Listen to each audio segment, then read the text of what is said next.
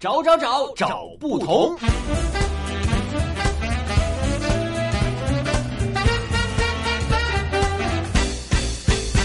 这条位于北京市西城区南部、为东西走向的街道，东起延寿寺街，西至南柳巷、北柳巷，全长大约有四百米，宽大约八米的，就是我们今天同不同的主角——北京琉璃厂。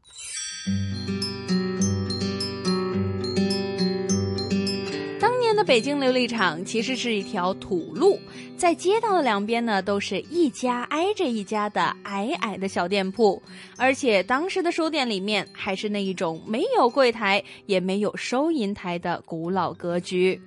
就在一两间门面的书店里面，如果你一进门，就可以看见这四周围的墙壁全部都是书架，摆满了各种各样的书籍，而且每一本书都有标签，上面还写好了书目和价格。感觉上就可能像是我们走进了图书馆，每一本书都整整齐齐的排列着，不单只有序号，而且还标好了每一本书的价格。就光是想一想，也觉得非常的壮观。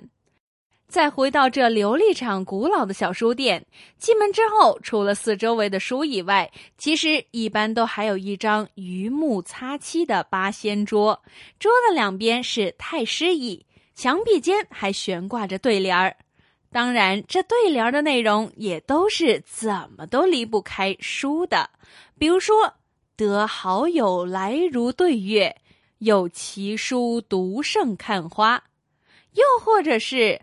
万事莫如为善乐，百花争比读书香。还有一些对联是：有关国家书常读，无益身心事莫为。其实，在一些小书店里面，很多的对联用字都非常的讲究，不少的联上的字呢还不好认呢。所以，当时人们曾经用过的对联有很多都已经被遗忘了。找找找找不同。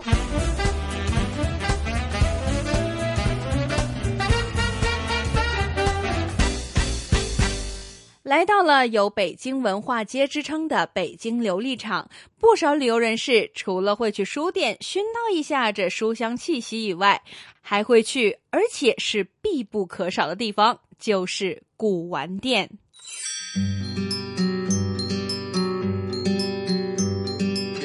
时候，古玩叫做古董，骨头的骨，也就是我们现在用广东话仍然保存的古董。到后来呢，才被大家叫做我们现在所说的古玩。这古玩在文人口中称作为文玩，文物的文，玩具的玩，意思就是文人的雅玩之物。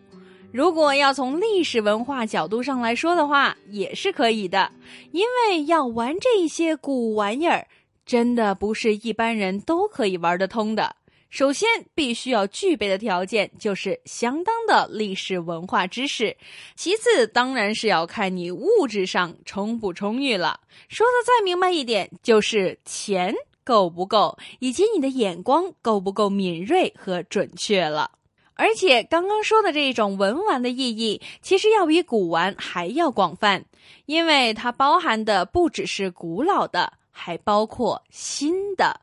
所以啊，从古至今，这古玩店都被人们判断为是为那些富人和有权势的人而预备的，一般穷读书人是不敢问津的。这样的判断其实也挺现实的，就在《藤阴杂记》一书中就有诗写道：“世家歇马平真玩，冷客摊前向古书。”这就说明了，这古玩店铺历来都是权势好身者光顾的地方，而一般人呢，只能在旧书摊里选一些物美价廉的旧书而已。找找找找不同。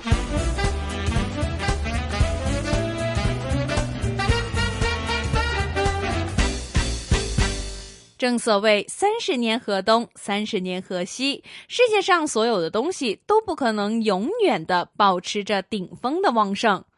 而这一条自古以来兴盛的文化街——琉璃厂，也躲不过这世事的变化无常。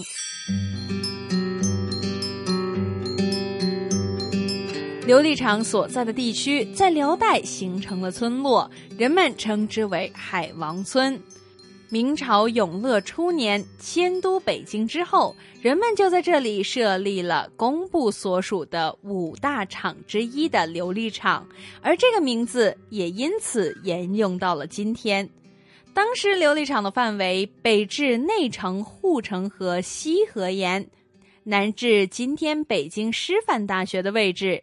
后来到了清朝定都北京之后，人们就将内城居民迁到了外城，而外地的官员和举子们从南方各省来到了京城，大多都是由外城广安门入城的，而且大多都就近居住在宣武门外一带，所以琉璃厂附近逐渐成为了文人汇集的地方，自发的形成了古籍、书画。以及文物的市场。除此以外，琉璃厂里面还有土台，可以登高远眺。附近还有金鱼池、孙公园等等的名胜，因此也成为了外城游赏的圣地之一。而且就在乾隆年间，琉璃厂的各处琉璃窑都被迁往了西山门头沟。外城的居民少不了都以原来的琉璃厂所留的空地和神寺作为依托，逐渐形成了集市。到了后来编纂《四库全书》的时候，全国珍贵的图书汇集到了北京，荐书者和编书者大多都住在这宣南。所以，当时的琉璃厂大街就成为了北京最大的图书古玩街市，附近的空地就仍然是庙会场所。而且，在每一年的正月初一和十六日，雅致古书文物珍贵玩，俗制风车耍货、糖葫芦，摊店相连，令人目不暇接。但是，这一种的盛况到了民国就不得再见了。找找找找不同。民国以来的琉璃厂、书店和古玩等等的行业早就已经衰落，特别是北京沦陷的时期，所有书店都几乎可以说是奄奄一息，很多的店铺都已经倒闭，出现了一片萧条的景象。